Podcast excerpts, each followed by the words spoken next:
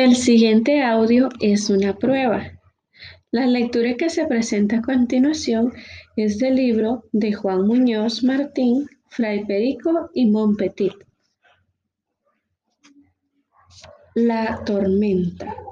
Y aquella tarde hubo una tormenta espantosa y el viento entraba y salía por las puertas y ventanas, como perico por su casa. Los frailes cenaron a toda prisa y se fueron a la cama.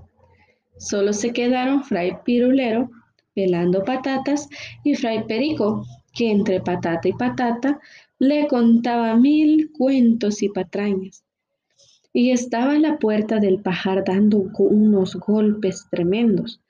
Y Fray Pirulero, como era muy miedoso y con los cuentos que estaban contando, Fray Perico tenía los pelos de punta. Dijo, ve, Fray Perico, y cierra esa dichosa puerta, que los frailes no podrán dormir, y las gallinas menos, pues ya sabes que duermen en el pajar. Y Fray Perico, que estaba muy calentito junto a la lumbre, respondió, ¿Y por qué no vas tú, hermano? Porque yo estoy pelando patatas. Pues deja que yo las pele y ve tú a cerrar la puerta. Y Fray Pirulero, como era más antiguo y viejo, mandó a Fray Perico. Ve tú, hermano Perico, por santa obediencia y por todas las almas del purgatorio. Y Fray Perico, por santa obediencia y por todas las almas del purgatorio, a cerrar la puerta. Fue. Fue y cerró bien la puerta Fray Perico, y como llovía, cogió el fraile y se quedó a dormir ahí junto a los pobres gallinas, que no podían pegar ojo de los truenos que sonaban.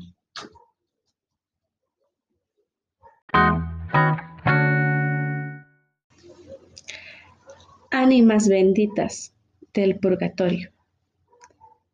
Y se hizo un hueco entre la paja y colgó el farol de aceite en una viga, y dio las buenas noches a todos y fue a rezar. Luego el fraile les las treinta aves marías que siempre rezaba, pero a la primera se durmió. Y a medianoche abrió un ojo fray Perico y al escarpar en la paja para taparse con ella una pierna, notó que tocaba una mano y luego una cara y dio, y dio un salto que casi pega con la viga del techo. Y Fray Perico, lleno de miedo, se puso de rodillas y dijo, Perdona, hermano, quien quiera que seas, vivo o muerto o alma del purgatorio. Yo solo soy Fray Perico, el último fraile de este convento. Fray Perico, ¿Me conoces? preguntó patifuso Fray Perico. Claro, y a tu burro y, a San Francisco. Pues ¿quién eres? Soy Montpetit, el sargento Montpetit. ¿No te acuerdas? ¿El que robó las gallinas del convento? Sí. ¿El del puntapié de San Francisco? Sí, el mismo. ¿Vivo o muerto? vivo. Y este que ronca aquí al lado es el soldado Guillaumet, el que se llevó las gallinas y el bastón de Fray Olegario y los chorizos de la despensa. Sí. ¿Y vive? Sí, mira qué ronquidos pega. Y Montpetit contó a Fray Perico cómo llevaban desde que terminó la guerra, huyendo de monte en monte, pasando hambre, frío y fatiga, y temiendo que cualquiera los matara por todo el daño que habían hecho.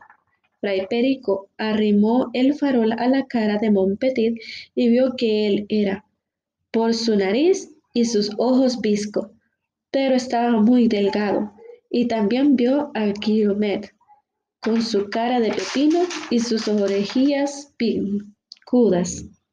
Tengo hambre, dijo Montpetit. Fray Perico sonrió Miró a todas partes y se acercó al gallinero para buscar algún huevo. No mires ahí, fray Perico. ¿Por qué? Porque ya no cenamos anoche todos los huevos que había en los ponederos. ¡Qué ladrones!